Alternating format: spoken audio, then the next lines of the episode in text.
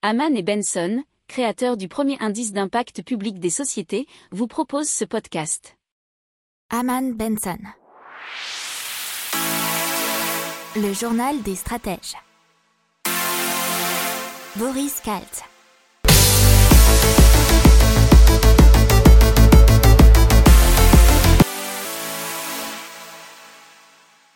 Et donc une étude de l'OIT et de l'OMS, donc l'Organisation mondiale de la santé et l'Organisation internationale du travail, qui nous parle d'une étude sur la mortalité liée aux heures supplémentaires. Et donc apparemment en 2016, 745 000 personnes sont mortes de troubles cardiaques parce qu'elles avaient trop travaillé et c'est 30% de plus qu'au début des années 2000. Alors 398 000 personnes sont mortes de crise cardiaque et 347 000 d'une maladie du cœur. Pourquoi? Parce qu'ils ont travaillé plus de 55 heures par semaine, et donc le facteur de risque de maladie est plus important. Euh, il faut savoir aussi qu'apparemment, pendant un confinement, les heures de travail ont augmenté de 10%. La cause pourrait être, sans doute, selon eux, le télétravail. Euh, et l'autre raison qui font que les gens travaillent beaucoup plus, c'est la crise économique, bien entendu, pour la sécurité de l'emploi et les gens ont tendance à travailler plus pour tenter de le garder. 9% de la population mondiale serait touchée par ces heures à rallonge et particulièrement les hommes qui représentent 72% des décès. Les personnes qui passent plus de 55 heures par semaine à leur poste se trouvent surtout en Asie du Sud-Est, dans le Pacifique et en Afrique. les marchés boursiers ont fini la semaine dernière en trombe puisque les investisseurs semblent croire à l'hypothèse des banques centrales qui répètent que l'inflation sera transitoire et martèlent qu'il est trop tôt pour réduire leur soutien monétaire. Vu les chiffres publiés cette semaine sur l'accélération de l'inflation aux États-Unis, les investisseurs continuent néanmoins de se demander si les banques centrales ne vont pas être contraintes d'interrompre leur politique monétaire ultra accommodante plutôt que prévu la Banque centrale européenne a répondu à cela avec le Conseil des gouverneurs et euh, le compte rendu de, la réunion de, qui, a eu lieu fin avril a été publié vendredi dernier. Et non, ils ne vont pas euh, s'arrêter et ne vont pas réagir trop rapidement à la hausse de l'inflation. Selon les 25 banquiers centraux, ils sont généralement d'accord sur l'importance de voir que la hausse des prix est temporaire, tout anticipant une, une volatilité pardon, accrue qui devrait intervenir dans les 12 prochains mois. Alors Philippe Lannes, qui est chef économiste de la BCE, indique que les pressions sur les prix devraient s'intensifier quelque peu en 2021 en raison des tensions sur les approvisionnements à court terme et de la reprise de la demande intérieure. L'inflation sera en conséquence volatile pour le reste de l'année. On passe à NG, NG qui nous a dévoilé sa nouvelle stratégie et ils vont mettre l'accent sur la croissance des solutions énergétiques et des renouvelables et ils comptent investir massivement dedans. Ils veulent ainsi passer d'une croissance annuelle moyenne dans les renouvelables de 3 gigawatts actuellement à 4 gigawatts entre 2022 et 2025, puis 6 gigawatts entre 2026 et 2030.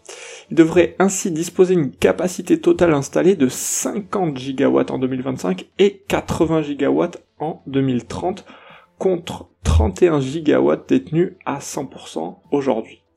Alors, ils annoncent aussi euh, s'engager sur un objectif net zéro carbone à l'horizon 2045, en prenant aussi compte les effets indirects de leur activité. Donc on parle de la tentative d'harmonisation fiscale au sein de l'Union européenne. C'est le commissaire européen en charge de l'économie, Paolo Gentiloni, qui met en avant que nous avons besoin de redessiner notre système fiscal qui a été conçu au siècle dernier, avant la numérisation de la société, et d'une certaine façon, selon lui, avant la mondialisation. La Commission veut mettre un terme à la bataille fiscale que se livrent les États membres pour attirer les entreprises et les investissements. donc c'est donc lutter contre la concurrence fiscale agressive, mais aussi prévoir une répartition plus équitable des droits d'imposition entre les 27 pays de l'Union européenne.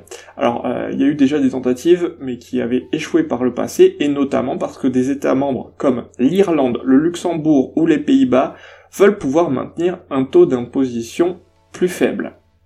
On parle maintenant de Eurostar Eurotunnel qui a réussi à se refinancer à hauteur d'environ 290 millions d'euros grâce à ses actionnaires et aux banques, et notamment avec les capitaux propres et de nouveaux prêts bancaires garantis par les actionnaires. Euh, alors les actionnaires c'est qui? C'est la SNCF, le consortium Patinarail LLP, composé de la Caisse de dépôt et placement du Québec et des fonds gérés par Federated Hermes, 40%, euh, et l'entreprise ferroviaire publique belge SNCB 5%. Alors, euh, Eurostar agira en priorité à la reconquête de ses clients sur les lignes principales entre Londres et Paris, Bruxelles et Amsterdam, puisque vous savez que le trafic ferroviaire entre ces destinations a fortement baissé, puisque s'il y avait qu'un aller-retour entre Londres et Paris par jour euh, pendant plusieurs mois maintenant. Euh, Eurostar entend ensuite réussir son rapprochement avec Thalys, et notamment dans le projet Greenspeed, qui euh, a dans l'intention de réunir les deux opérateurs ferroviaires en une société européenne unifiée de trains à grande vitesse. Et donc, la Banque Centrale Européenne qui lance un outil euh, pour mieux calculer sa propre inflation. Et c'est une bonne période puisque effectivement on est en train de parler de l'inflation et d'un gros rebond de l'inflation. Alors cet outil sera disponible en 23 langues et permettra de mesurer sa propre inflation et pour voir la différence entre l'inflation réelle et l'inflation perçue. Donc l'internaute va entrer ses dépenses mensuelles par catégorie, alimentation, transport, logement, loisirs, et les comparer avec un panier réel de biens et services moyens de la population. Il va en ressentir taux d'inflation individualisé qui a de fortes chances de diverger avec la hausse réelle des prix communiqués par les offices statistiques nationaux. Alors vous pourrez retrouver, si vous voulez, cet outil euh, dans les infos de l'émission. Euh, cet indice est en effet une moyenne qui repose sur les variations de prix pondérés et c'est-à-dire relatives aux dépenses totales de biens et de services par les ménages. Et la Banque Centrale Européenne souhaite ainsi mettre en lumière l'écart entre l'inflation ressentie par chacun et l'inflation officielle. Et un rapport donc de la Cour des comptes qui épingle la Caisse nationale d'assurance vieillesse, la CNAV, et euh, dans le viseur de la Cour des comptes, ce sont des erreurs qui ont une portée financière sur les pensions nouvellement attribuées ou révisées. Trois fois sur quatre, apparemment, ces anomalies se font au détriment du citoyen. Toujours selon le rapport, en 2020, ces erreurs concernaient un dossier sur six, ce qui fait 16,4%, alors que c'était 1 sur 9 il y a 5 ans.